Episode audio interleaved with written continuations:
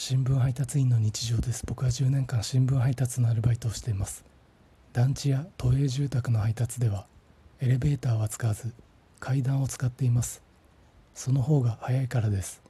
新聞配達員の睡眠時間は午前中睡眠をとり起きてから夕刊配達に向かいます。夜は22時から23時頃15分ほど仮眠をとります。疲れている時は頻繁に金縛りに遭います。過去に疲れすぎて幽体離脱したことも一度だけあります。金縛りにあった日は疲れているのでその後の長官配達は率先してエレベーターを使います。